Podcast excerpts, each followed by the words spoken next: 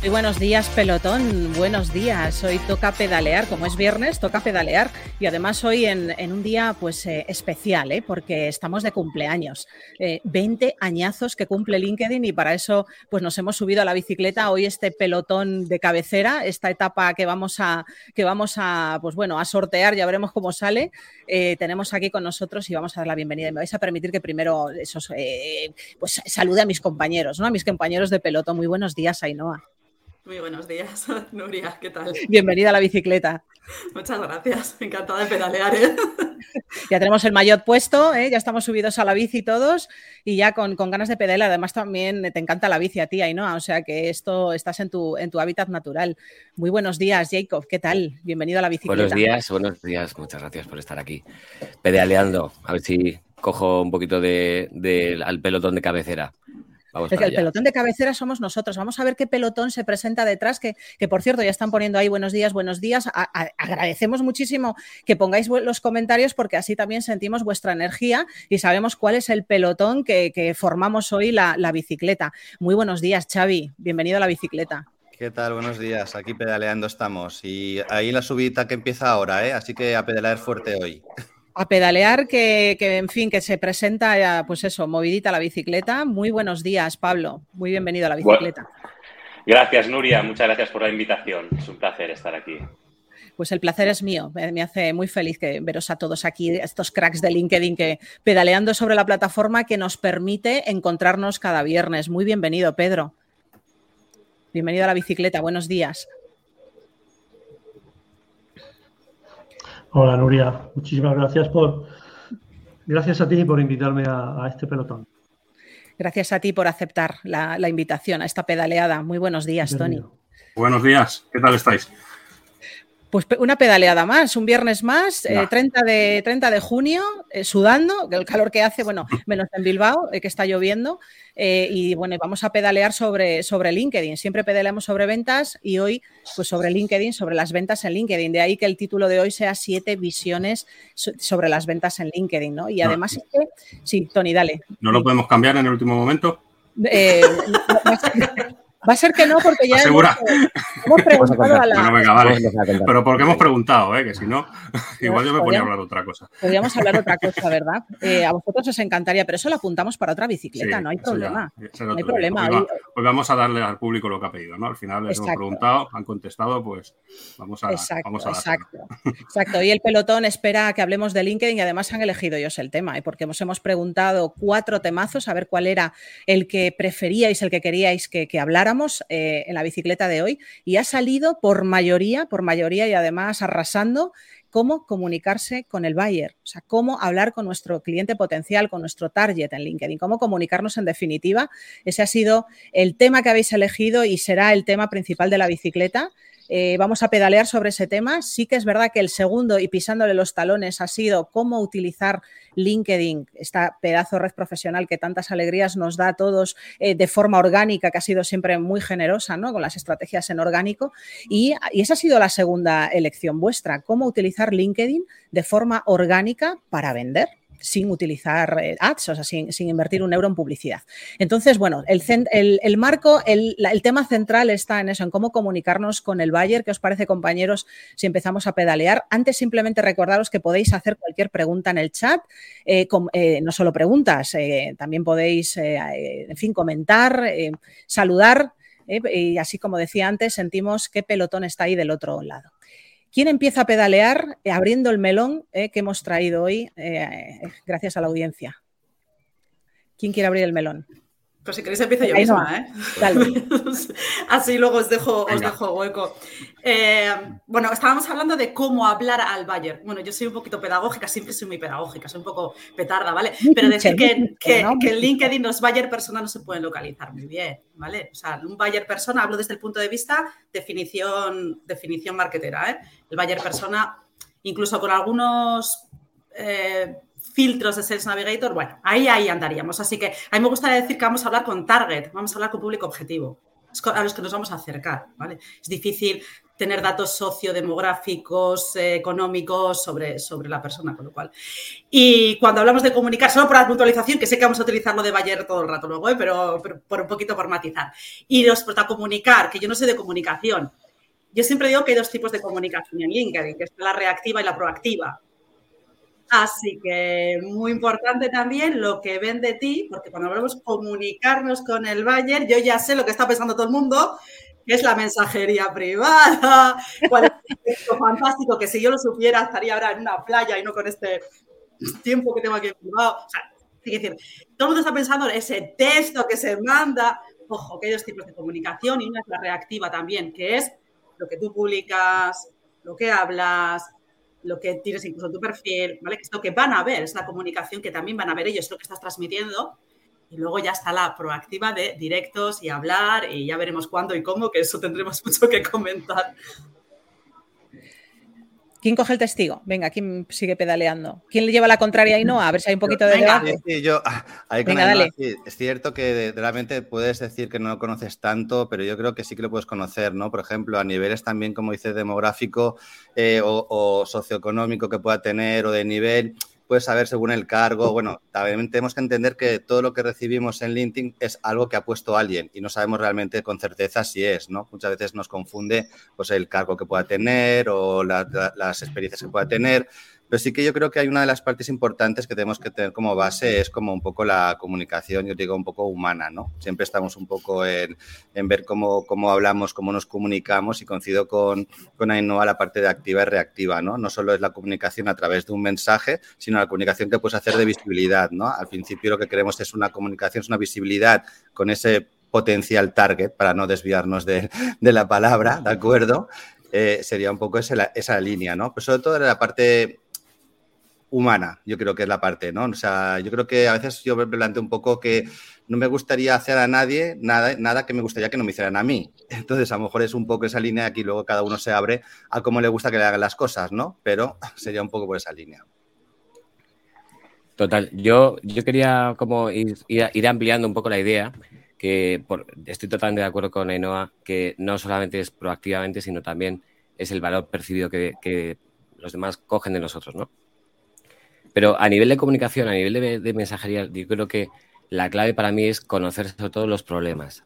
O sea, más que eh, yo creo que es difícil segmentar por categoría, incluso por puesto, pero sí, si entendemos bien los problemas que tiene ese decisor o ese ecosistema que está alrededor del decisor, qué problemas tiene mi cliente a nivel profundo, a nivel personal, qué, qué, qué es lo que le quita el sueño por la noche, qué es lo que le hace no dormir, el que está todo el día ese tipo de problemas a nivel de empresa y a nivel también personal de su puesto relacional, cuanto más entendemos eso y somos capaces de hablar eh, en su lenguaje, en el lenguaje que él puede entender, que le resuena, dice, joder, parece que está hablando de mí, ¿no? Pues cuando eso conseguimos hacerlo, yo creo que ahí estamos penetrando de una manera muy, muy justa, ¿no? Como un cirujano. al final. Tony, Tony, dale. No, Pablo, Pablo, Pablo, dale tú. Ah, no, no, si no. Eh, te, ah, no ibas a decir. No, ah, vale, vale.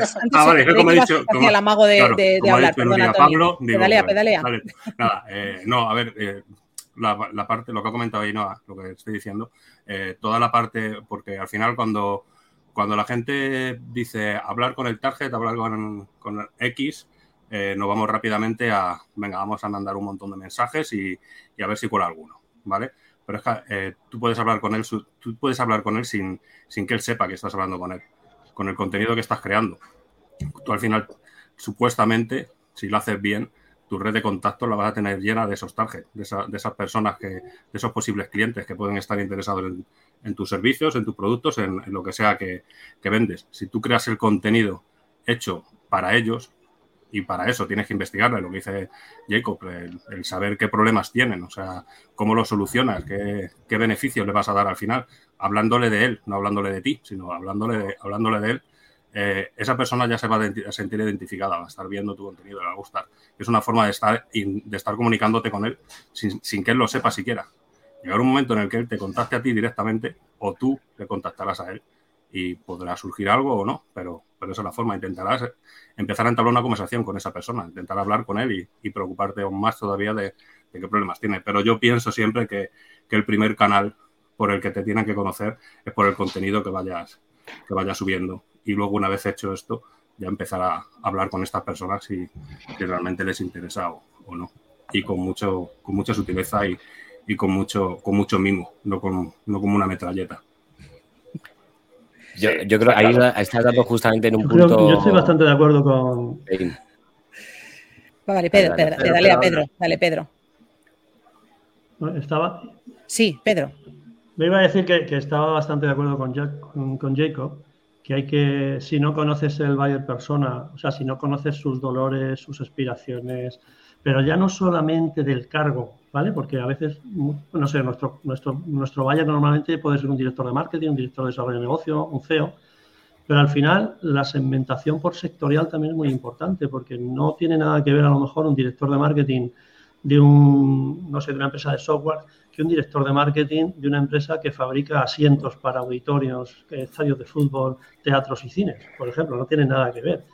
Entonces, yo creo que ese es un tema además que siempre es una asignatura pendiente en, el, en los clientes, al menos con los que yo trabajo. No han hecho un trabajo de análisis del target profundo, no, no conocen los dolores. Cuando les dices los dolores, a veces te dicen, ¿qué? Eh, ¿A qué te refieres? Algunos los confunden con necesidades.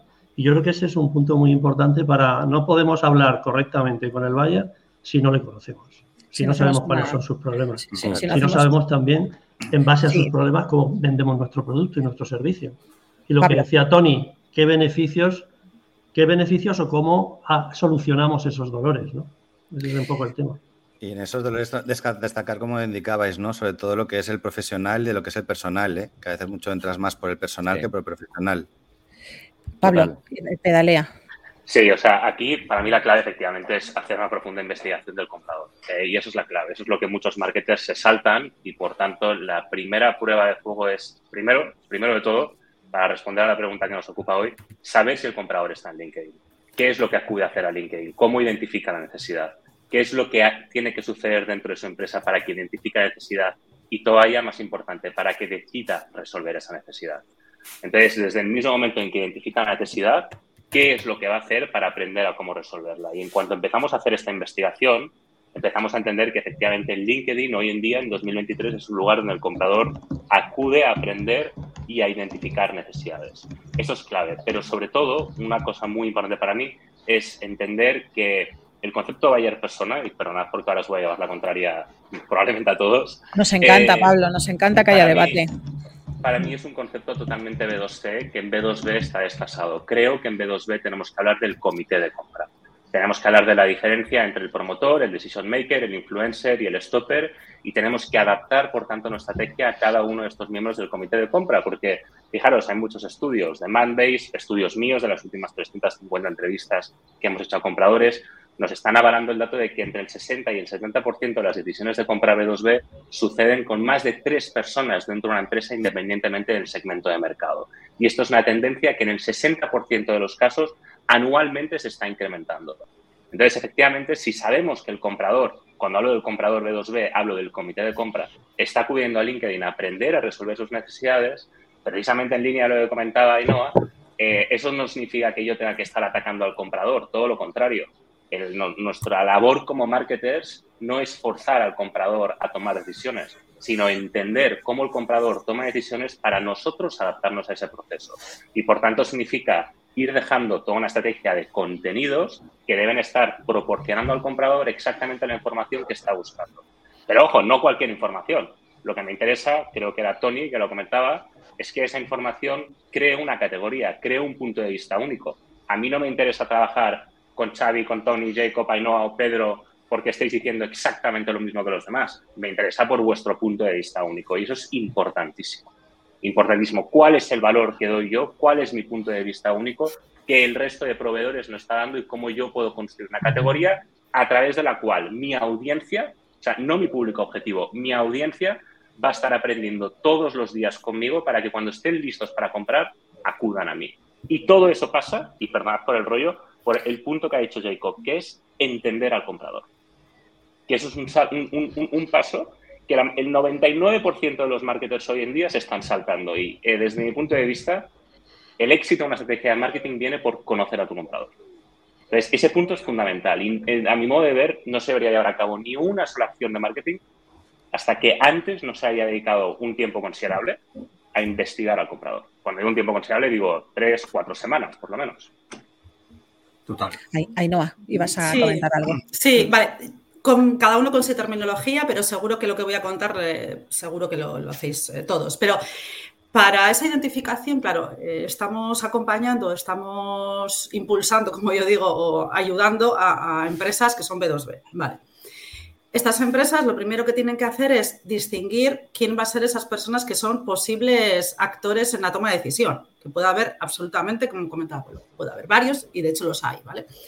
Entonces, lo primero que hay que distinguir es el tipo de compañía a la que te diriges. Es decir, normalmente eh, los compradores de mis clientes, bueno, pues tienen diferentes tipos y dicen, bueno, pues estoy en campaña comercial, yo trabajo mucho con comercial, no tanto con marketer, ¿eh? pero que también, ¿eh? pero y dicen, bien, estoy en campaña para este tipo de empresas y son compañeras, imaginaros, muy grandes, ¿vale? Ahí al final, ¿por qué te empecinas en ir a compras si quizás compras lo único que va a hacer al final es firmar? Ante los tres posibles proveedores, etcétera, etcétera, que todos conocemos los procedimientos de las empresas grandes. Entonces, primero es distinguir el tipo de compañía para poder identificar si a, quién te tienes que dirigir. Porque si es una compañía un poco más pequeña, igual el de compras tiene más, aparte de una firma, tiene más decisión, porque es más técnico y puede entrar a valorar ya a proveedor, ¿vale? O igual resulta que eh, puede ser incluso una dirección general. Así que primero distinguir la compañía, ¿vale? Y luego, una vez distinguida la compañía, saber cuáles son los actores, que normalmente son los que participan realmente en la decisión, y luego ya, ya en LinkedIn, bueno, pues distinguir el tipo de usuarios para saber si hacemos un tipo de estrategia u otra, porque no vale todo para todos, ni muchísimo menos. Hay que ver qué tipo de usuario es en LinkedIn, cómo lo está usando, si realmente te va a llegar a, ver, a no ver, si tienes que ser más, más em, no sé cómo se dice, más em, push, o sea, más eh, pushy, más intrusivo, más total, más agresivo, absolutamente. Tienes que ser un poco más agresivos con otros no, pero depende absolutamente del tipo de usuario en LinkedIn. Así que lo primero, distinguir el tipo de empresa. Lo primero, lo primero siempre es ABS, siempre es account-based selling, siempre, siempre, siempre es ABS. Primero distinguimos el tipo de empresa, que son diferentes tipos de empresas a los que nos dirigimos. Y dentro de esa empresa tiene sus actores de decisión, totalmente. Y luego ya cuando tienes identificado y sabes, no son los mismos los usuarios que otros, ¿eh? No son lo mismo los que pasaban por aquí, doy una recomendación siempre a mi página de empresa, a los que son, que están leyendo, qué tal. O sea que totalmente, esa doble diferenciación, por lo menos que seguro que haces, ¿eh? pero yo siempre la, marco mucho desde el principio. Sí, a ver, yo aquí lo que creo, yo creo que aquí todos los que estamos hacemos, hacemos esto, por eso estamos aquí, supongo, ¿vale? El problema, el problema está en que, en que los clientes con los que trabajamos, la mayoría no lo, no lo hacen y la gente que nos está escuchando, que nos está viendo, que nos verá o nos escuchará posteriormente, tampoco lo, tampoco lo hacen. Entonces yo creo que aquí lo, importante es decirles qué tienen que hacer. Yo, tengo clientes que, les he tenido que hacer estudios y me han dicho, sabes tú más de mis clientes de lo que sé yo. Y llevo trabajando en este negocio ya 10 años. A mí eso me parece heavy. Ahí, ahí estás dando una de las mayores, para mí, resistencias cuando uno arranca un proyecto nosotros en la macriada, que siempre entramos con un mes de consultoría y te das cuenta que el cliente nunca ha tenido el tiempo o ha dedicado el recurso para entender bien por qué le están comprando, por qué no le compran, cuál es el journey que hace el cliente. O sea, no tienen ni idea, están como un poco en, eh, tirando un poco del, argumentario de Pablo, ¿no? De este dark social donde, pues no sé, pues llegan y me compran y no sé, y están un poco metidos en la dinámica de la urgencia y de, lo, y de, ir achicando agua, ¿no? Y cuando te metes a investigar, dices, oye, todo el mundo que toque cliente sea la, de recepción. Me da igual, vamos a hablar con ellos. Vamos a entender cuál es primero el feedback que tiene del cliente. Oye, vamos a hablar con tus clientes y con los clientes de tus clientes. Y empiezas a sacar un montón de insight y un montón de información que el cliente normalmente desconoce profundamente y que parte de ahí es el origen de por qué no les está yendo bien. Es decir, que es un patrón que se repite porque el que lo hace le va bien en general. ¿vale? Depende luego también, como decía, también de la propuesta de valor, ¿no? Si es diferencial, si eres un commodity o si vende churros. Pero la clave para ¿qué mí. Parece, ¿Qué os parece si antes de avanzar, eh, porque hay una pregunta por aquí en, eh, de un miembro del pelotón que pregunta que diferenciemos entre dolores y necesidades? ¿Qué os parece si dejamos eso, claro, esos matices y así seguimos avanzando? Porque ahí hay un atasco, parece que hay varias preguntas a colación de, eso. ¿Qué, son, ¿Qué es para vosotros que la diferencia entre dolor y necesidad?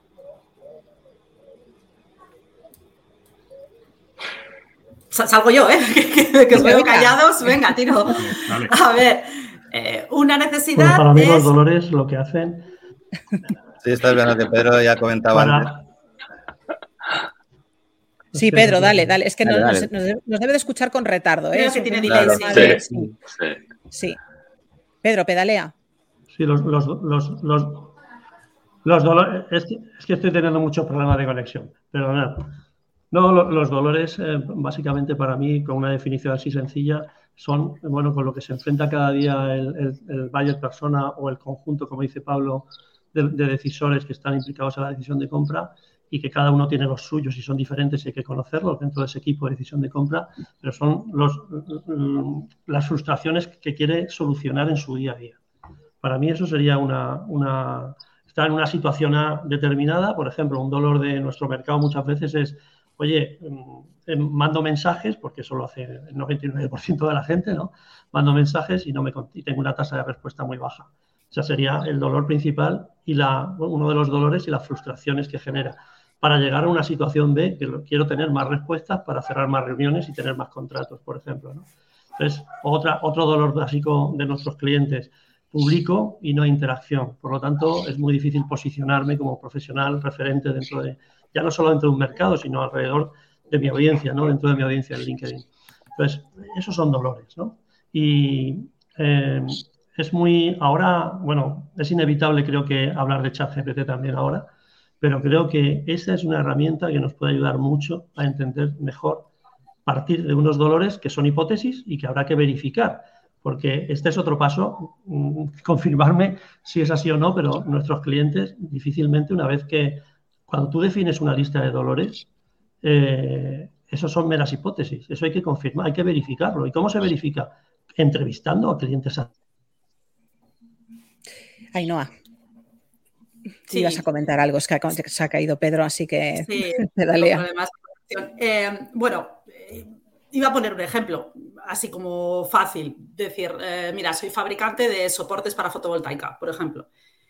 Em, claro, mi cliente, que es el fabricante, el, instalador del parque de fotovoltaica, necesita comprar esos soportes. Incluso tu producto puede ser commodity. ¿Vale? El tema es que los dolores a los que se puede enfrentar el cliente pueden ser tiempos de entrega. Ya está, fácil. ¿Vale? O sea, es decir, la necesidad es el producto o servicio que tu empresa tiene, pues porque lo necesita, ¿vale? Y, el dolor es eh, que está yendo mal Sí, lo que, lo que provoca la necesidad o en el tiempo, ¿no? Lo que, lo que, barrera. exacto, que se dilata esa necesidad en el tiempo provoca un dolor eh, mayor. Total. Entonces, eh, los dolores, creo que iba un poco Pedro por ahí, pero luego si no nos corrige, pero los dolores hay que convertirlo en piezas de comunicación. Ya está. O sea, y lo, dice una que no es de comunicación, ¿eh? pero bueno, el equipo es de comunicación y demás. Los dolores tienes que transformarlos en piezas de comunicación, bien corporativas, bien de los propios eh, comerciales que sean contenidos, que su potencial cliente perciba que tú eres un proveedor, porque estas, estos, estos dolores que ellos tienen, estos eh, problemas que están teniendo, bien para visibilidad de su producto, bien para adquisición, bien para lo que fuere, me da igual, que tú eres capaz de transformar eso y hacerlo posible y hacerlo bien. Así que muchas veces el, analizar estos dolores suele ser una parte muy importante de los planes de comunicación y de cómo tenemos que sacarlos en LinkedIn. Eso tiene que ser piezas comunicativas en sí mismas, los dolores, de, hecho. O sea que ese análisis, desde luego, hay que, hay que, hacerle, hay que darle mucha importancia y así suele ser recogido en los planes de comunicación, de hecho. Yo para resumir un poco sería como un poco lo que tú necesitas, ¿no? Y qué es lo que te dificulta el que tú puedas conseguir esa necesidad, para que entendernos, ¿no? O sea, diferenciar entre lo que es el pain y la necesidad, o sea, las barreras, ¿no? Lo que te, te está dificultando el poder conseguir esa necesidad que tú tienes. Exacto, y muchas veces la necesidad es lo que cree que necesita y el dolor es lo que realmente necesita. Eso también, eso también pasa mucho. ¿no? Eh, hay, aquí una pregunta de Jesús Brito que, bueno, que básicamente Jesús la estaban, la estaban eh, respondiendo, ¿no? Cuando eres creador de contenido y bajo vuestra experiencia, ¿cuál es la mejor forma de conectar con agencias y o clientes potenciales? Porque al final nuestro trabajo es muy visual, dice. La mejor forma de conectar con ellos es no contactarles. Exacto, Pablo. Em, eh, sí, o sea, vamos a ver, una de las grandes oportunidades que nos da LinkedIn es que es una plataforma donde, como comentaba antes, los compradores acuden a aprender. Entonces, nos podemos, si eres creador de contenido, puedes aprovechar precisamente tu estrategia de contenido para mostrar tus contenidos. Si tienes, da igual que tu trabajo sea muy visual o sea muy técnico. Nosotros tenemos clientes que trabajan desde la inteligencia artificial a productos sumamente técnicos que, yo personalmente, por ejemplo, no entiendo. Eh, ¿Cuál es la clave aquí? Efectivamente, crear toda esa estrategia de contenidos, como está explicando Ainhoa, en la que vamos a encontrar un equilibrio, perfecto, un equilibrio perfecto entre el problema que está sufriendo nuestro comprador y nuestro punto de vista único sobre cómo lo resolvemos, para que a medida que el comprador vaya descubriendo el LinkedIn, y porque hablamos de LinkedIn, no todos los compradores están en LinkedIn, pueda ir viendo cómo nosotros nos diferenciamos y pueda ir viendo cómo tenemos un punto de vista único sobre cómo resolvemos el problema. Eh, y poco a poco irán viniendo. al final, si eres capaz de, como decía antes, construir una categoría y eres capaz de hacer que el comprador aprenda contigo, esa es una gran oportunidad. Porque tenemos que partir de la base de que el comprador de 2B del 2023 quiere identificar y aprender a resolver sus problemas por su propia cuenta. Lo que rechaza es entrar en llamadas de venta no solicitadas. Y hay mil métricas en el mercado disponibles que validan este, este, este, dato, a mi modo de ver. No sé si estáis de acuerdo o no, si queréis, ahí tiro, tiro la cuestión. Pero como el comprador lo que quiere, como el comprador lo que quiere es aprender a resolver sus problemas por su propia cuenta, lo que tenemos que hacer es facilitarles esa información. Entonces, respondiendo a la pregunta, ¿cómo conectamos con ellos? Crea contenidos que resuenen entre tu audiencia, que realmente resuenen entre, tu audiencia para que aprendan contigo a resolver su necesidad y que cuando estén para, listos para comprar, acudan a ti. Y da igual si el contenido es visual, técnico, eh, eh, podcast, vídeo, da, absolutamente igual. Lo importante es que resuenen entre tu audiencia y crees esa categoría definida por tu punto de vista. ¿Sabes, una, una, cosa, porque estamos hablando siempre del contenido y aquí se puede surgir también la preocupación grande también en la gente que, cómo hago el contenido, cómo publico, cómo escalo, ¿no? Cómo, cómo viralizo, ¿de acuerdo? ¿Creéis que toda la parte está de, la educación y de tener esa visibilidad se, plasma solo en el contenido o también podemos poder aconsejarles, oye, pues puedes tener dentro de ese, potencial target que ellos también publican, empezar a tener conversaciones en sus, en sus publicaciones, ¿no? Dar una visibilidad, dar una, opinión, dar una, ¿no? Ahí, ahí, eso, ahí es lo que yo... el problema que hay ahora Sí. Yo creo que a veces, yo creo que a veces, porque eso nos hemos encontrado, ¿no? Que, oye, ¿y qué publicamos? Y qué no, ya no hablamos de empresa, es incluso también desde el lado personal, ¿no? Entonces, a lo mejor esa visibilidad que yo siempre pienso que hay que darla, y como muy bien apuntaba Ainhoa, tanto activa como eh, reactiva, ¿no? En, esa, en esa parte, creo que el poder tener esa visibilidad delante de comunicaciones o contenidos de otros, ¿no? Donde tú puedas poner tu punto de vista e incluso puedas llevarlos al tráfico hacia donde tú quieras, creo que también es una buena parte interesante, ¿no? Mm, mm.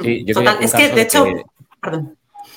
Yo quería apuntar que ahora que es verdad que el algoritmo parece que hay menos alcance y que es más complicado que el contenido orgánico, digamos, dispare, no es como hace un año, yo creo que para darle un tip que pueda ejecutar a esta persona que preguntaba, creo que se llama Jesús, eh, lo que apuntaba Sari, que es súper estratégico y súper importante cuando no tenemos audiencia, es ir donde hay muchos peces. Ir a audiencias similares donde está nuestro buyer y de una manera recurrente y regular comentar que el comentario tiene casi más valor que el mismo posteo, porque puedes coger todo el tráfico de ese post y llevártelo tú en tu comentario bien argumentado, bien desarrollado incluso con fotos, con gráficos, o sea, que el comentario para mí se está convirtiendo en una segunda vía muy potente para poder captar la atención de tus, de tus potenciales clientes. Sí, la realidad es que, eh, Jacob, la realidad es que efectivamente este cambio de algoritmo tiene algo muy interesante y es que LinkedIn, precisamente, probablemente para acelerar esos 20 años, se ha dado cuenta de que efectivamente, fijaos lo que dicen, ¿eh? el redactor jefe de LinkedIn, una publicación viral no es algo que nosotros recibamos con, los brazos abiertos. Mm. A LinkedIn no le gustan las publicaciones virales porque entienden que LinkedIn es un lugar al que hay que ir a aportar valor, en línea con lo que decías, Xavi.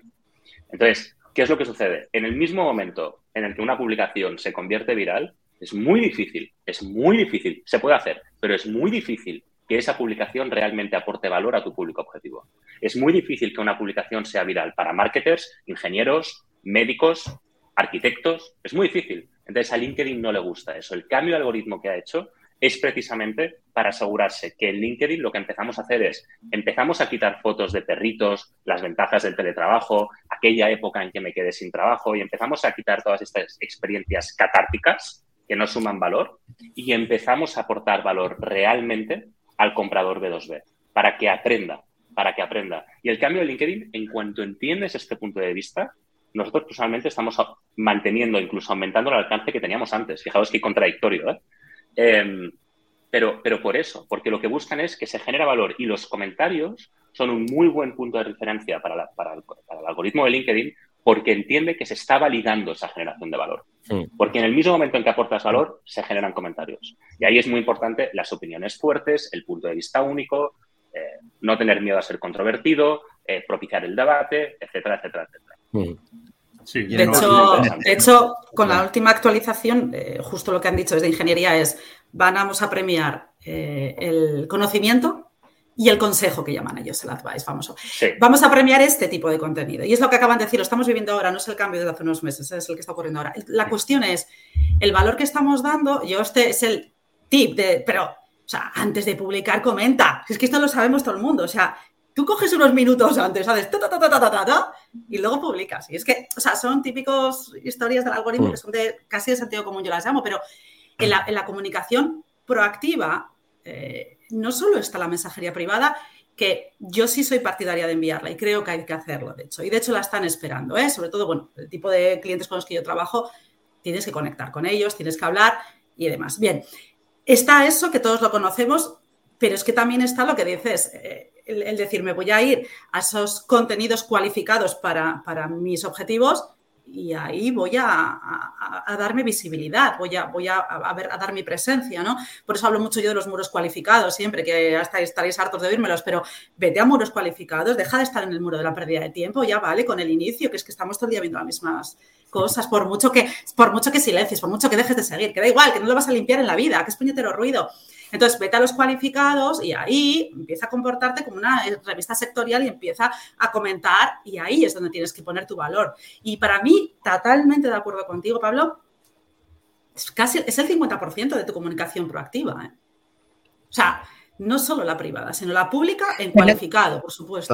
¿Creéis, que puede ser compatible? Porque yo, eh, bueno, sí, Xavi tienen, que ser las dos clarísimamente. Tienes que hacer una, fuerza que te, por, por, ambas. Y en la línea que estamos contando, un poco que hablando también del contenido, hay algunos datos que también a lo mejor ya hemos hablado algunas veces, pero a lo mejor hay gente que no lo sabe, ¿no? Un poco cómo funciona el algoritmo. O sea, no pensemos que porque publicamos algo lo va a ver todo el mundo, ¿no? El algoritmo no trabaja así de esa manera, con lo cual hay, que tener unas interacciones previas también, por eso estamos hablando mucho de la parte de interactuar previamente, que a lo mejor antes de, publicar con ciertos targets posibles, ¿no? Porque tendremos más probabilidades de que el algoritmo les pueda mostrar a ellos porque hemos tenido interacciones, o ellos con nosotros o nosotros con ellos, ¿no? Si no, el algoritmo no, no funciona de esta manera, no lo hemos educado todavía para que entienda que a ese, a ese tipo de público es al que quiere, queremos dirigirnos o ellos a nosotros, ¿no? Y luego también yo, yo siempre te intento, ya llevo muchos años eh, trabajándolo y, explicándolo, que siempre hago un poco las estrategias que llamo yo desde el inbox de notificaciones, ¿no? Entonces yo creo que hay que pensar muchas veces en nuestras estrategias de cómo llegar a esa persona o ese target, ¿no? A través del, del, inbox de notificaciones, que son las, las alertas, ¿no? Las notificaciones que tenemos nosotros ahí en esa casillita que te dice, oye, pues mira, está comentado, han hecho like aquí, han hecho like. Ahí es donde tenemos a veces más posibilidades de que nos puedan ver que a lo mejor dentro de a veces de un contenido que a lo mejor no puede ver o le pasa en 50.000 contenidos más que no ha visto, ¿no? Pues yo creo que ahí es un interesante forzarlo. Incluso muchas veces te hacemos como, y lo he dicho a veces como tip, ¿no? Que intentar utilizar a veces eh, eh, publicaciones tuyas o de otros también, por lo que digo, ¿no? Para comentar y automáticamente refrescas con una publicación tuya anterior que ha tenido mucha interacción oye, pues aprovecha esa publicación tuya para recomendar de nuevo, para hablar de otra nueva, empezar a hacer encadenaciones de contenidos para que lleguen a, ese inbox ¿no? de notificación. Bueno, quería comentar algo sobre lo que estaba diciendo Pablo. El, problema que tiene mucha gente, porque a ver, lo, que tú haces al final, yo por ejemplo no hago prospección para mí, hace muchísimos años que no prospecto. Yo los clientes me llegan en base al contenido que, que genero. Sí comento la red de contactos porque entiendo que es importante y porque tengo, tengo que ir, me gusta aumentarle, me gusta meter gente cualificada nueva. Pero, por ejemplo, prospección no hago, me llegan, me llegan los clientes a, través de contenido. Pero claro, cuando te llegan los clientes, eh, esto es muy complicado que lo entiendan, porque ellos lo que quieren son clientes ya. sí, el corto plazo. yo quiero clientes ya. Yo esto quiero que me funcione ya. Oye, mira, es que el contenido, tú fíjate, es que en esta semana nadie me ha pedido ninguna reunión. Digo, claro, llevas una semana creando contenido, no has creado contenido en tu puta vida. O sea, ¿qué quieres ahora mismo que, pase? Eh, es, que, es, que, es que, claro, quieren todo rápido, quieren todo ya y, hay que explicárselo que esto no es ya. Esto de, eso, Pablo, de Pablo sabe un rato, ¿verdad? De eso es lo que se encuentra Pablo todos los días, que tiene que convencer al CEO de turno que va a tardar seis meses en tener resultados. Claro, eso, eso, es lo que, eso es lo que nos pasa. les tienes que convencer ¿Cómo lo haces, no. Pablo? ¿Cómo lo haces? ¿Cómo se lo haces ver? Contra, contra el de pago, contra el de pago, ¿no? No, o sea, lo, que, lo que tenemos que tener yo, yo creo que de forma muy clara es que marketing B2B no es marketing B2C. Y frente a un proceso de compra que no es reflexivo, sino que es muy impulsivo, en el B2C tenemos un proceso de compra que es muy reflexivo en el B2B. Entonces, eso significa que desde que el comprador identifica la necesidad hasta que llega hasta el momento de compra, no es que pasen semanas de media, es que pasan meses. Hay pocas decisiones de compra B2B que se tomen en horas, como podríamos invertir en comprar, no sé, unas zapatillas, ¿no? En el entorno B2C. Entonces, quien no entiende precisamente este proceso de toma de decisión que dura semanas o meses, no está entendiendo realmente el potencial que tiene el marketing B2B. Porque hoy en día el CEO lo que está acostumbrado, sobre todo el CEO más acostumbrado del año 2015, a, bueno, yo invierto tanto en generar leads y quiero leads hoy, pero porque no están midiendo, no están midiendo ni el porcentaje de conversión ni la velocidad de conversión. Un dato muy importante. Yo un lead efectivamente lo puedo generar hoy, entonces en una llamada de ventas no solicitada, donde ya habrá efecto rechazo, voy a intentar que el comprador identifique la necesidad conmigo. Pero ahí se va a iniciar un proceso que va a durar, ¿qué? Seis meses. Gestionar esa relación, ese proceso de aprendizaje por parte del comprador a través de una estrategia de ventas es muy caro, porque tengo tiempo que estoy dedicando desde el punto de vista de un SDR o de cualquier persona de ventas a evangelizar ese comprador. Y encima ese comprador va a tener el reconocimiento de marca o relevancia de marca con otra empresa con la que al final se va a ir. ¿Qué es lo que tenemos que hacer desde marketing? Ser una palanca de crecimiento para la empresa haciendo que el comprador identifique la necesidad y llegue hasta el momento de compra desde marketing, porque a diferencia de ventas, nosotros desde marketing podemos llevar a cabo esas, esas acciones al por mayor, de forma que podemos tardar cuatro, cinco, seis meses en generar un lead, pero en vez de tardar seis meses en convertirse, se va a convertir muchísimo más rápido, la velocidad de conversión. Y ahí está la rentabilidad de un departamento de marketing que realmente funciona. Ya sea porque haces eh, se puede combinar con contenidos y si quieres hacer account-based marketing, puedes hacer account-based marketing para acelerar ese proceso. Pero nadie, nadie, ninguna estrategia ni de marketing ni de ventas puede acelerar el proceso de toma de decisión del comprador. Esa no es una función de marketing. Marketing ni identifica necesidades ni acelera procesos de toma de decisión. Al revés, marketing se debe adaptar a cómo el comprador toma decisiones. Y la rentabilidad de marketing está en eso, en gestionar todos esos procesos al por mayor. Y Pablo, ¿cómo contestarías a Rodolfo que dice cuál es el tiempo medio para empezar a tener ese retorno desde la publicación de los contenidos? ¿Qué le a mi modo de ver, el tiempo que se necesita para que una estrategia de contenidos se ponga a funcionar a velocidad de crucero está entre cuatro y seis meses. Depende mucho de cada caso, por supuesto, pero entre cuatro y seis meses. Y el CEO que no entienda esto, no entiende literalmente cómo funciona un proceso de compra de 2B. Porque es que no es una respuesta de marketing, es una respuesta, es que si quieres, sociológica o de ventas. Es que no tiene nada que ver ni con marketing ni con ventas. No podemos ir a casa del comprador y apuntarle con una pistola y decirle, cómprame ya. No, podemos. Yo, creo que ahí tenemos que apuntar un poco también, como hemos dicho anteriormente, que es depende también del sector, depende del producto, del servicio y de los tickets, ¿no? Porque yo creo que hay cosas que sí, coincido en lo que está diciendo Pablo, pero por ejemplo, yo os puedo dar un ejemplo ahora de hace poco para que, digamos, en tema de publicación, eh, bueno, contigo, Nuria, lo hemos hablado un poco que tenemos una aplicación que estamos lanzando y hemos hecho primero unas pruebas, ¿vale? No voy a decir aquí tampoco a publicitar, pero bueno, si no, luego ya lo comentaré, ¿vale? Sí, coméntalo si quieres, Xavi. En, cualquier caso, tenemos que hacer una bicicleta de eso, ¿eh? ya hablaremos. Es una herramienta de, inteligencia artificial que está analizando el, perfil psicológico de, de, brutal, ¿no? De, los perfiles de LinkedIn, ¿no? Para poder comunicarnos con ellos, ¿de acuerdo? Y la, y la prueba es que antes de hablar, como Pedro ha dicho que hemos desaparecido de ChatGPT, oye, pues para llegar a ese punto de ese producto final, trabajamos un MVP primero, que era un Google Sheet, ¿de acuerdo? Y ver cuánto podía traccionar ese, ese documento y qué tal interés. Lanzamos tres posts, tres personas diferentes, ¿de acuerdo? Y con esto vemos miles de miles de interacciones y, cientos de miles de visualizaciones, ¿de acuerdo? Pero lo más importante, que han lanzado luego a una, a una landing para descargarte ese documento y ahí captamos 550 usuarios. Es decirte, va un poco en función también de qué es lo que quieres, a quién te vas a dirigir para que eso funcione o no funcione. Y estamos hablando que no hicimos ningún hype. Hype es, hacer, potenciarlo antes. Solo lanzamos esos tres, esos tres posts, cada uno con suyo. Claro, tenemos ya una cierta audiencia y una comunidad bastante más extensa, quizás que otras personas no, pero solo y conseguimos 550 usuarios. Claro, pero ahí lo que, ahí lo que tú comentas, Xavi, y lo que comentaba Pablo, el tema de entre los cuatro o seis meses, que estoy de acuerdo contigo, Pablo, eh, también influye mucho eh, el perfil de esa, de esa persona. No, es lo mismo, no es lo mismo una persona que te llega con 300 contactos en, su red y que quiere empezar a vender como churros, que una persona que ya tiene, bueno, vamos a ponerle 5.000, 4.500 por ahí y que ha hecho ya cosillas y que ya es un poco conocido dentro de, dentro de su sector, siempre eso es mucho más fácil. Eso es. cuando te llega una persona de ese tipo con 300 contactos, yo, yo, quería lanzar una pregunta así a todos los que trabajáis con cliente. ¿Cuál es el tiempo medio de un proyecto vuestro o mínimo eh, con, dando igual la tipología de cliente? Es decir, para saber que podemos dar resultados, ¿cuál es, cuál es el tiempo medio que vosotros dais a vuestros clientes?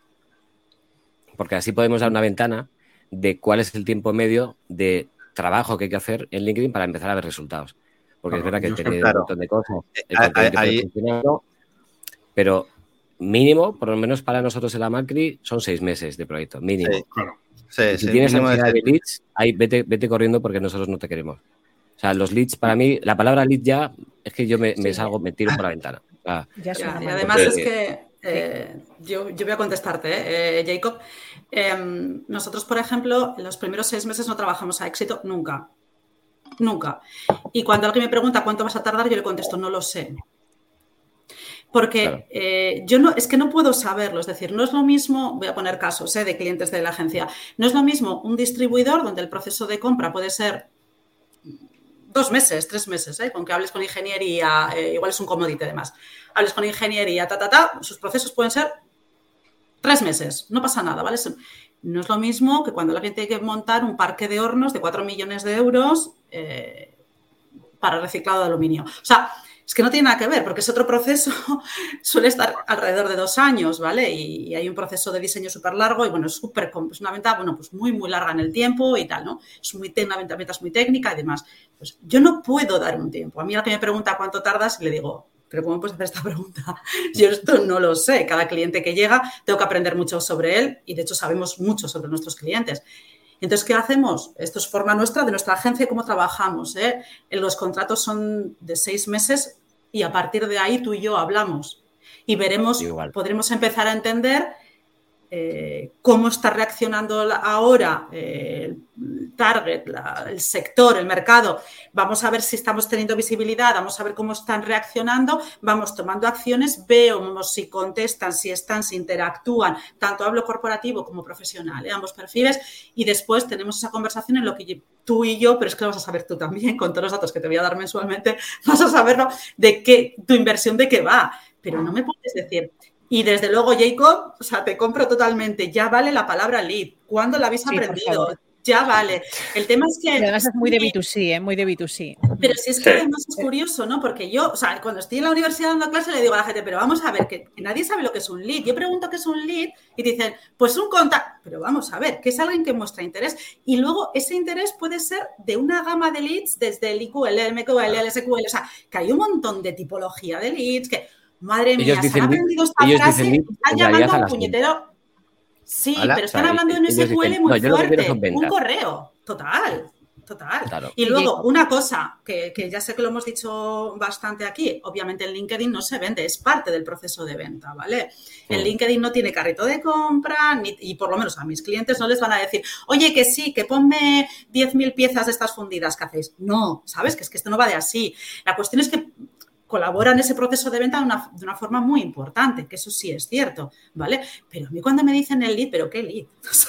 pero, ¿tú qué estás esperando? ¿Qué es un lead para ti? O sea, entonces sí, eh, pasa que, bueno, yo creo que estamos como eh, malformando, ¿no? A, los potenciales clientes nuestros. Es, un poco lo que decía Pablo antes, ¿no? Que se ha heredado ese marketing de B2C, marketing digital B2C, se ha ah. extrapolado completamente al B2B y claro, es, es, que no es comparable. Quizás al principio funcionaba porque por el desconocimiento se metían en los embudos y tal, pero en el momento que ha aprendido ya un, eh, digamos, una, en fin, un comprador B2B ya no pierde el tiempo en los embudos y, en fin, también como decía Pablo, y lo estás también comentando tú, no al final es un lugar para descubrir.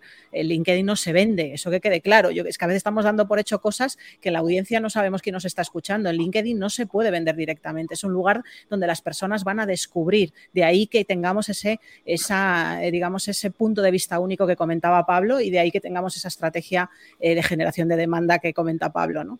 sí, hay que diferenciar entre, entre creación y captura de demanda, y es decir, entre lugares con intencionalidad de compra y lugares sin intencionalidad de compra.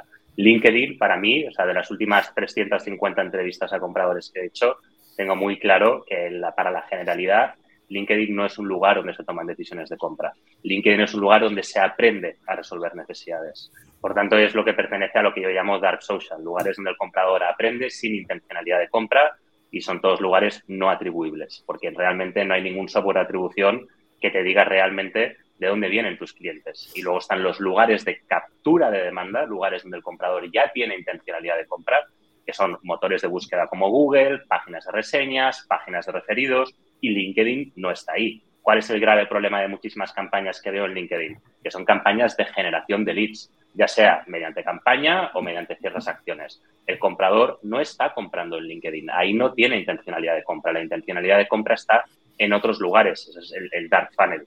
¿Qué es lo que tienen en común todos estos lugares? Que cuando te pones a medir, yo por ejemplo me meto en mi Google Analytics o en el de cualquier página web, ¿cuáles son siempre las tres principales fuentes de tráfico? Tráfico directo, social y búsqueda. ¿Estamos de acuerdo? ¿Qué es lo que pasa? Cuando yo pregunto a mis compradores dónde vienen y a los compradores de mis clientes, en, mi caso os diría que mis dos, mis dos principales fuentes de clientes, que es lo que me preocupa, en línea con lo que tú estás diciendo, Ainhoa, son LinkedIn y mi podcast. ¿Cómo puede ser? Porque son lugares que no son atribuibles y sin embargo no existe intencionalidad de compra. Y eso es importantísimo tenerlo en, cuenta. Bueno, justo los modelos de atribución en B2B, además es que es, o sea, a ver, se pueden, pero salta bastante, ¿eh?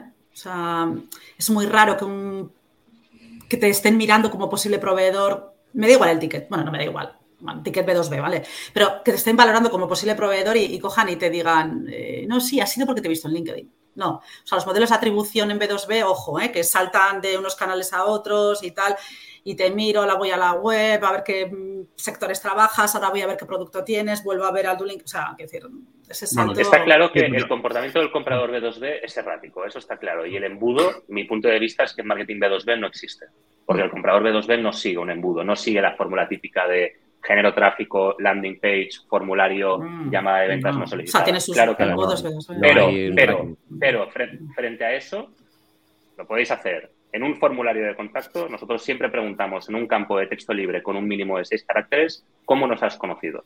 Y eso es una puerta al dark social espectacular. Y, y además, siempre obligamos a que en la primera llamada de ventas se pregunta al comprador cómo nos ha conocido y te lo explica perfectamente. Y cuando te contesta en internet, ¿qué haces? Porque en ese momento es cuando yo... Muy bien, muy bien. Eso que, eso que dice Pablo ahí es verdad. O sea, yo siempre lo pregunto, ¿cómo me has conocido? A través de LinkedIn. Luego también te dicen, pero luego desde LinkedIn ya he investigado tu página web, he dado testimonio porque has trabajado con fulanita, con menganito, tal, tal, tal. Vale, ya se han, ya se han informado, he visto, he visto entrevistas que haces, he visto esto, he visto lo otro, vale. Pero al final tienes que preguntar, tienes que saber de dónde te viene. Yo, en mi caso, pues casi todo el mundo me llega o bien por el boca oreja o la gran mayoría a través de, a través de LinkedIn eh, contenido. Yo LinkedIn lo tengo como si fuese, pues tú imagínate que eres un artista, que tienes un campo de fútbol lleno de gente a tu alrededor y tú estás tocando. Estás tocando y, y estás vendiendo tickets, estás vendiendo tickets. Simplemente de tocar.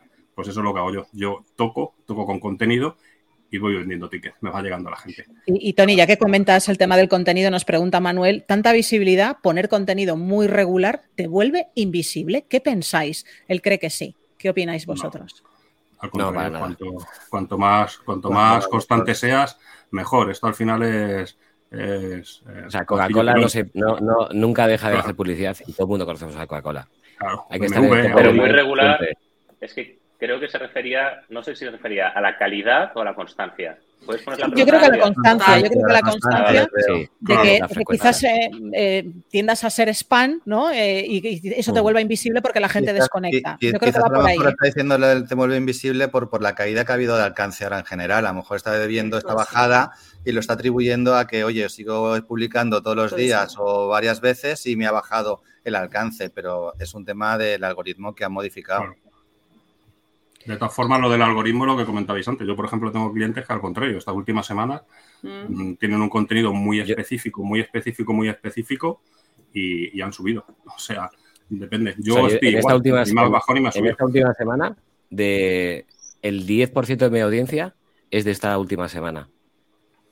Dices, y se supone que el alcance del algoritmo está fatal. Pues depende de lo que estés aportando de valor. Si aportas valor, si educas, si ayudas, genial. Si estás todo el día opinando, pues igual no. Es que lo que dice Manuel dice que es que yo algunos de vosotros ya, o sea, de alguno eh, que ya no, que ya, no, veo. ya no nos ve. Ok, bueno, pero a lo mejor no resuena ese contenido. Hay que, ponerle, hay, que, clicar la campanita. Claro, la campanita. Sí. Ahí Xavi metiendo la cuña. La campanita. Sí, sí, y aprovechamos para recordarlo, Ainhoa. Eh, muy, muy bien traído porque, porque aprovechad, porque si a estos cracks no los seguís, por favor, ya estáis tardando. Y luego recordad también que Pablo Ruiz tiene un pedazo de podcast. ¿eh? Pablo tiene un podcast eh, impresionante. ¿Cómo se llama tu, tu podcast, Pablo? Recuérdalo para que si quieren seguir aprendiendo más sobre lo que estás comentando, pues que, vayan a tu podcast, ¿no? Estrategias de Dark Social. Exacto.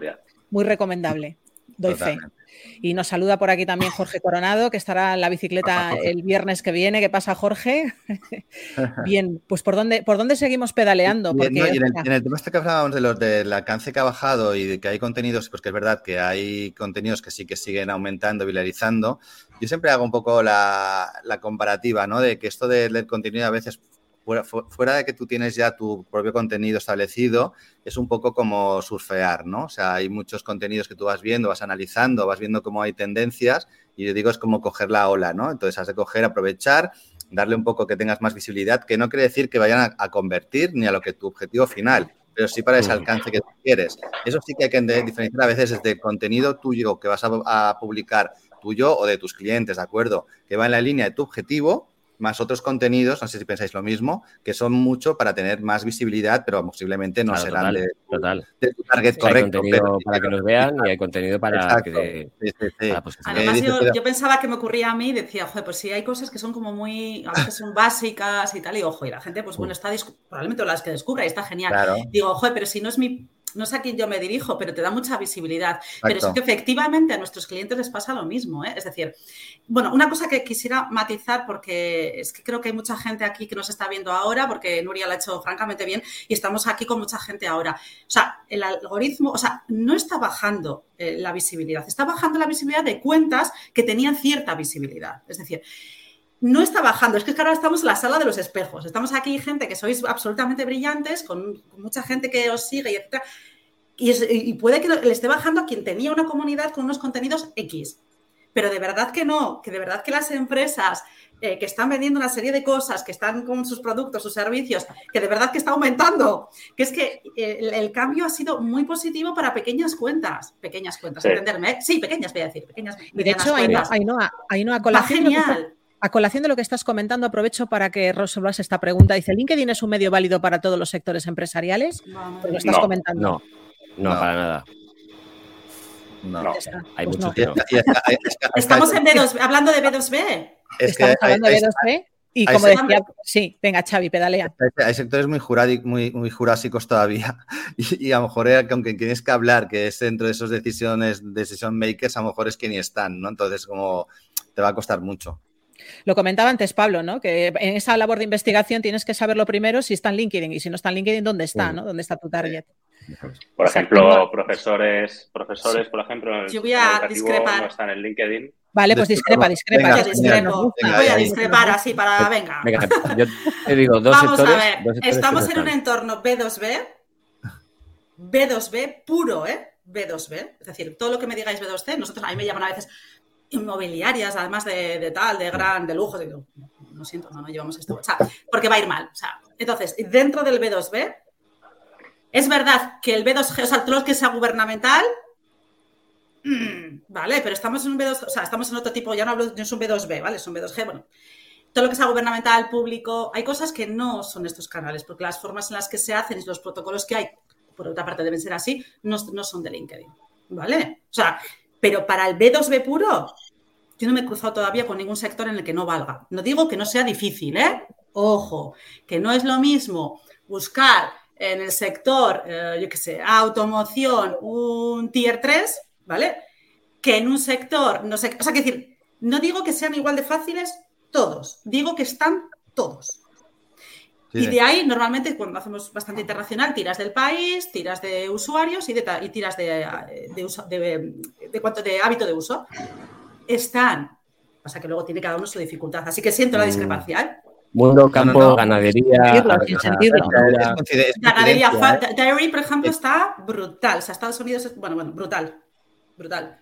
depende mucho del país también, pero yo diría que, por ejemplo, eh, farmacéuticos, sistema educativo, todo lo que sean colegios, directores de colegios, profesores de colegios, están en otros lugares, como Twitter, por ejemplo, es una herramienta mucho más potente. O sea, yo lo que no voy a hacer es decir, bueno, no, tienen un perfil en LinkedIn, ya, sí, ok, pero ¿con qué regularidad acuden, no? Total, de otros lugares donde puedan estar. Luego, cuando saltamos con clientes en Latinoamérica, nos damos cuenta que, que esto todo lo pueden estar todos en LinkedIn o, no, pero es que además encima no lo usan, ¿no? Eh, están en Facebook, por ejemplo. Están en Facebook. Mucha gente dice, Facebook no es B2B. No estoy de acuerdo. Em, entonces, bueno, hay que adaptarse a cada caso, lo que decíamos, mm. hay que entrevistar al comprador B2B y hay que preguntarle cuáles son sus hábitos de conducta online. Em, este recomienda tu podcast, Pablo. Dice que muy Hombre, este, muchas gracias. Eh, nos comentan por aquí, también hay gente que es, ah, y José Carlos de la Morena, pero si es eh, miembro del pelotón, eh, ¿qué tal José Carlos? comenta, también hay gente que se ofusca con cómo dirigirse a la gente. ¿Qué pensáis que hay que mm. ser? si hay que ser muy formal en el contenido o se puede ser más humano, cercano y hablar llanamente sobre nuestro sector. Yo creo que cada uno tiene que ser como, como se es. O sea, yo, yo hablo como soy, tal cual estoy hablando aquí con vosotros. Yo creo que yo ahí no estoy de acuerdo. Yo creo que todas las empresas tienen que humanizar su tono. Tienen que ser de persona a persona, porque es que el momento AMPA este para comunicarse de verdad que es que no conecta. O sea, no conecta, da igual quién seas. Tienes que hablar normal, como hables tú, luego cada uno tiene un tono, ¿no? A lo mejor Pablo es más, es más formal, yo soy más eh, informal, pero cada uno tiene que ser en función de su esencia, pero tenemos que ser personas. Entonces yo creo que también a las empresas les cuesta muchísimo y además cuando más grande la empresa más le cuesta es humanizar el tono, porque llevan tantos años haciéndolo de una manera que tienen miedo. Tienen miedo a perder un poco el, es decir, si soy cercano, soy como menos serio, menos profesional y para mí no para mí el tema de la conexión, el tema de la, de la venta que al final es conectar con alguien, tú no conectas con alguien que, que, no tiene emoción, que, que es un témpano de hielo. Esa es mi opinión, ¿eh? en función de la experiencia que tenemos. Yo ahí lo he dicho, al, yo he hecho al inicio de, la sesión que lo comentaba, ¿no? El tema de, o de manera humana, ¿no? Humanizar, ¿no? Sí que entiendo también que a veces cuesta porque educarles de nuevo, porque a lo mejor hay un formalismo o unas, unas reglas no escritas, ¿de acuerdo? Intentar, tienes que intentar adaptar a tu audiencia el, tono, ¿no? Y la manera de, de, comunicarles, porque si tú vas a ir en plan rollo humano, colegueo, y el otro son más, más rectos que el palo una escoba, pues a lo mejor va a ser complicado, ¿no? En ese sentido. Claro. No, pero lo que está claro es que, por favor. Dale, Pablo, dale, dale, dale. No, no, por favor. Venga. a ver si uno por el otro. no, no hablamos ninguno, uno por el otro, se sale al final y, no hablamos. no, a ver, que eh, el, problema, el problema que tienen es que, no, es que muchas veces que no les da la gana de, hacer ese cambio. O sea, y, y les, les, construyes tú un mensaje eh, mucho más humano y, y, totalmente diferenciador y te dices, no, es que yo no quiero yo no quiero transmitir ese mensaje pues porque yo soy más seta que una seta y, voy a ser así. Y, al final mm, te estás dando cuenta de que, de que yendo por ese camino no, no está consiguiendo resultados o, podría conseguir mejores resultados, estás viendo que se puede mejorar, que puedes hacerlo muchísimo mejor, pero no ceden, tío. Y eso a mí me ha pasado muchas veces, el, que no me cedan y el, y el seguir enroscados en, en, ese, en esas terminologías y en, esa forma de hablar, que, luego se lo dice, nadie te está entendiendo lo que dices. O sea, quien te entiende es lo que hace, es quien hace lo mismo que tú. Y quien hace lo mismo que tú no te va a comprar en la vida, porque es tu competencia, o es tu, o eres, o es un colega. ¿Sabes? Tienes que hablarle a las personas que te van a comprar y tienes que hablarles de una manera humana, no como si fueses un robot de, la. Ni súper técnico, ni súper. O sea, cuanto más divulgativo, obviamente llegas a más gente, eso está claro. Pablo, ¿qué opinas? Eh, ah, Jacob, que mal me sabe, pero eh, no lo veo. O sea, eh, eh ponte las gafas, ponte las gafas.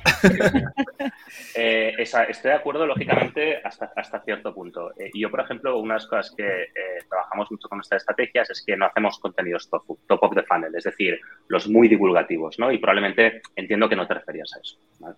Em, es decir, las, publicaciones de experiencias personales, las que conectan con todo el mundo.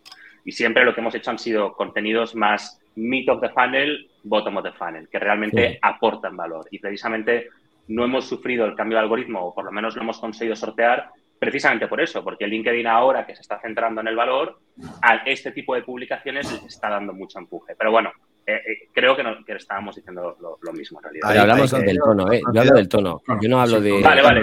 de, la forma de contenido. Vale, pues te lo compro. Es que es un poco diferente el qué y el cómo, totalmente, chicos. es que estáis diciendo un poco lo mismo. Y el, tono. Total. Estoy muy de acuerdo. Estamos de acuerdo, estamos de acuerdo.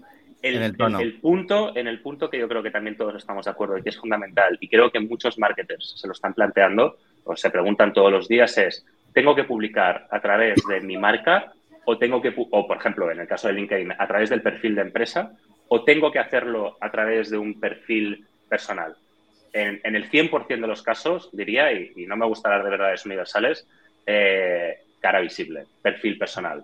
Eh, no solamente porque el algoritmo lo recompensa, creo que era 16 veces más en España, sino por un motivo muy sencillo, que es lo que intenta entender siempre LinkedIn, que es que es muy fácil entender el algoritmo. Las personas interactuamos mejor con personas no con marcas.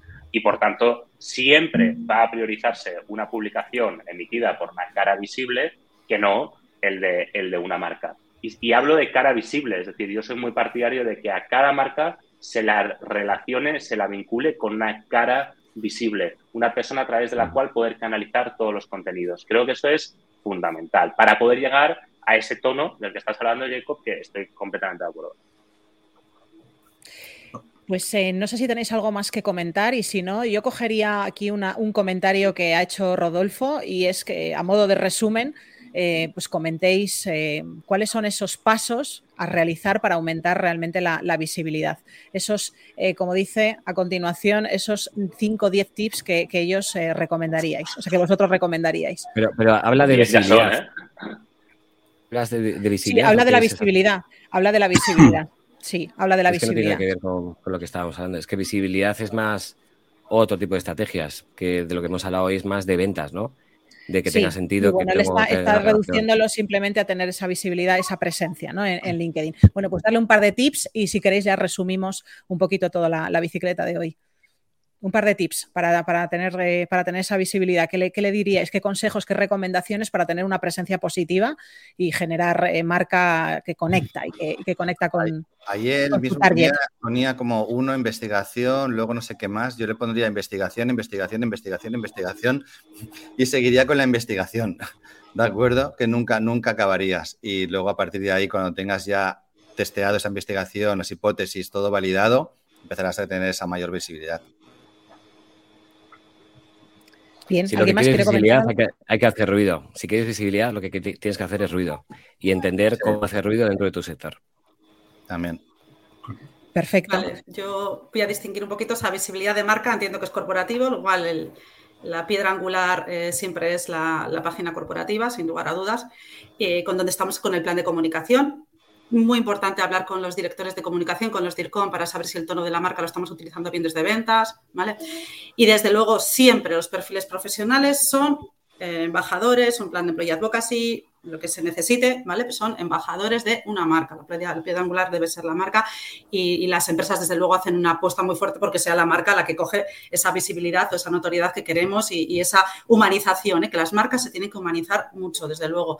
Entonces, eh, pensamos, o, a nivel de empresas tenemos que pensar en los perfiles profesionales como altavoces de esa, de esa marca, porque desde luego eh, la cercanía con las personas y la eh, confianza en la marca se gana muchísimo mm, con lo que hay detrás del logotipo, que son las personas, sin duda. Así que sí, sería marca y embajadores con sus altavoces totalmente.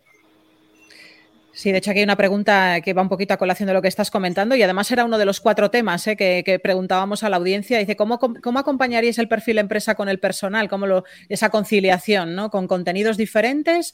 Eh, yo sé que esto es un tema muy amplio y que daría para otra bicicleta, pero esto sí que es un, es, un, es un pain bastante potente este. Eh, ¿Algún tip que le podáis dar así de, de llevarse puesto? Yo en esta línea creo que el contenido de una empresa tiene que ir en la línea del contenido, de estrategia de contenidos de la empresa y el personal podría dar un apoyo al de la empresa, pero que el personal tiene que posicionarse él como el experto técnico especialista en su temática.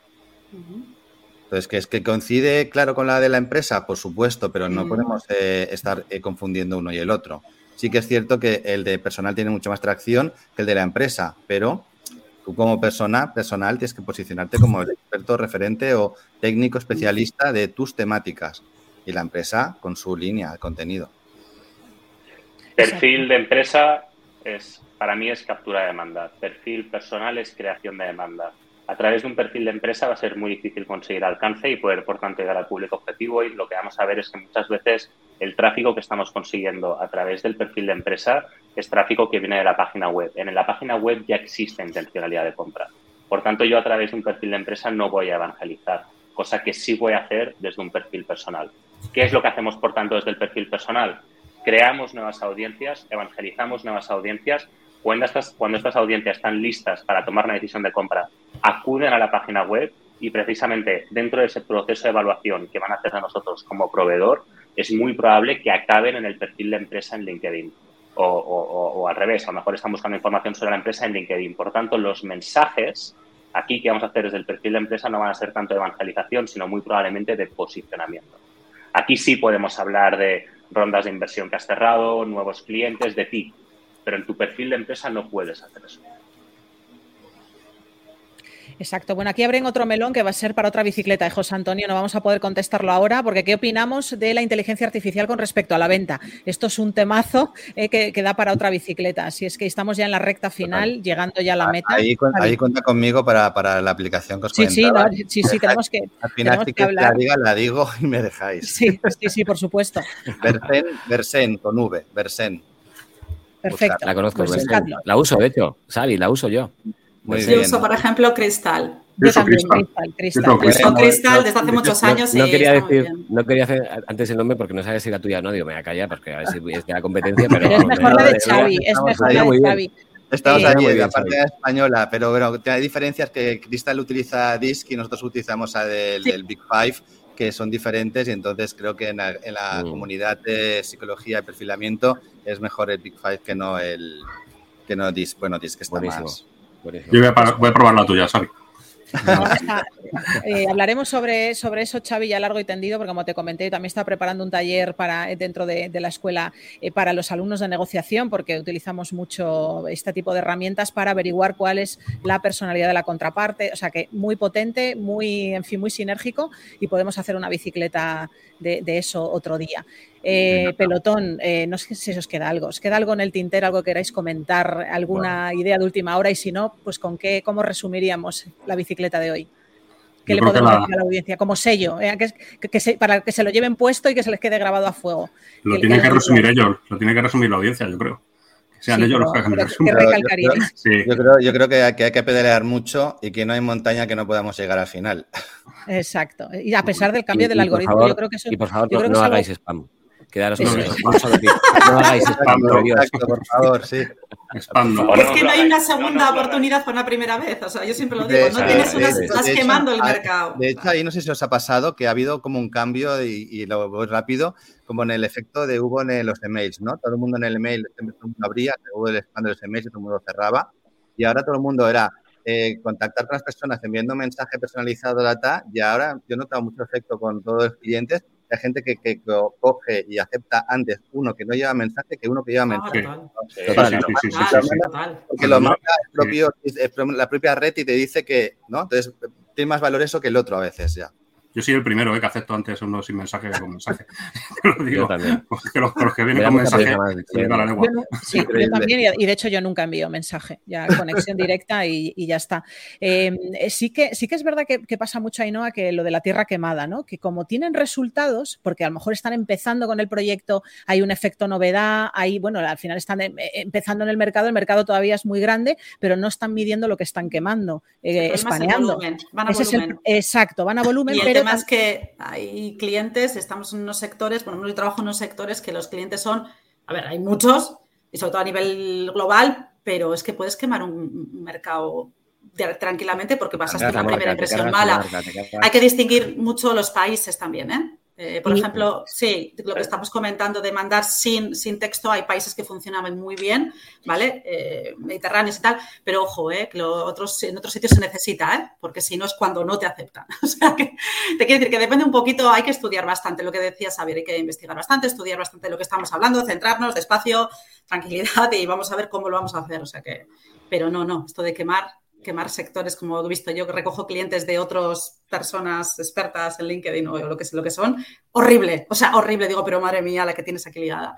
Perfiles penalizados, digo, madre Y además eso para recuperarlo luego, cuidado, que es muy, es muy complicado mm. levantar eso, darle la vuelta. Y, sobre todo porque no hay una métrica tampoco que lo, que lo mida, ¿eh? pero no sabes lo que estás quemando, porque ese, ese digamos, ese, esa persona... Bueno, los ratios lo sabes. Bueno, a, las personas, yo me refiero más a esa persona que la has contactado y no te contesta y le ha sentado fatal ese mensaje, eh, no, ¿cómo lo mides que, que, lo has ah, quemado? No lo puedes medir. ¿Eh? y estás, estás espaneando y al mismo tiempo haciendo. Puedes, pues, medir los mensajes que te han dicho o ya te han bloqueado o te han dicho. Eso, hecho, tal cual. me voy a escribir más. Son los perfiles que ya no existen en tu red.